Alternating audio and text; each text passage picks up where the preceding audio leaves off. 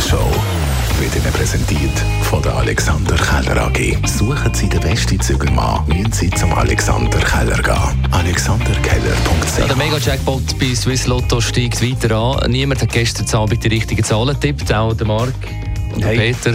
Ich Völlig nicht. daneben, weit daneben. Ja, das heisst, wir können am Samstag den Korken knallen lassen. Bei einem Gewinn von 56,5 Millionen Franken. Aber aufgepasst hat heute Morgen der Millionär, der Unternehmer, der Olympiasieger, der Lebemann, der Schauspieler Hausi Lüternegger gesagt. soll sie auch nicht anlegen. Weil, äh, man kann nur Geld anlegen, wenn man selber vom Geld etwas versteht, wenn man von der Börse etwas versteht, sonst kann man das nicht anlegen. Nein, er soll einen Kassenschrank mieten und dort reingehen und dann langsam, langsam sich daran gewöhnen.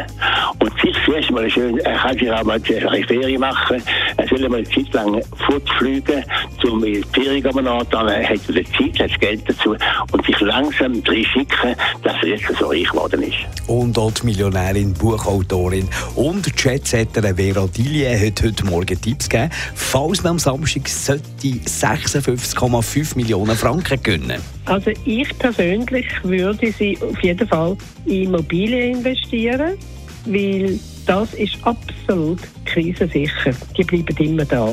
Das Dümmste, was man machen kann, ist, sich anfangen, drei, vier teure Autos kaufen. Das ist nur belastend. Mit denen rennt man dann ständig in die Garage und hat Probleme, oder? Die Morgenshow auf Radio 1. Jeden Tag von 5 bis 10.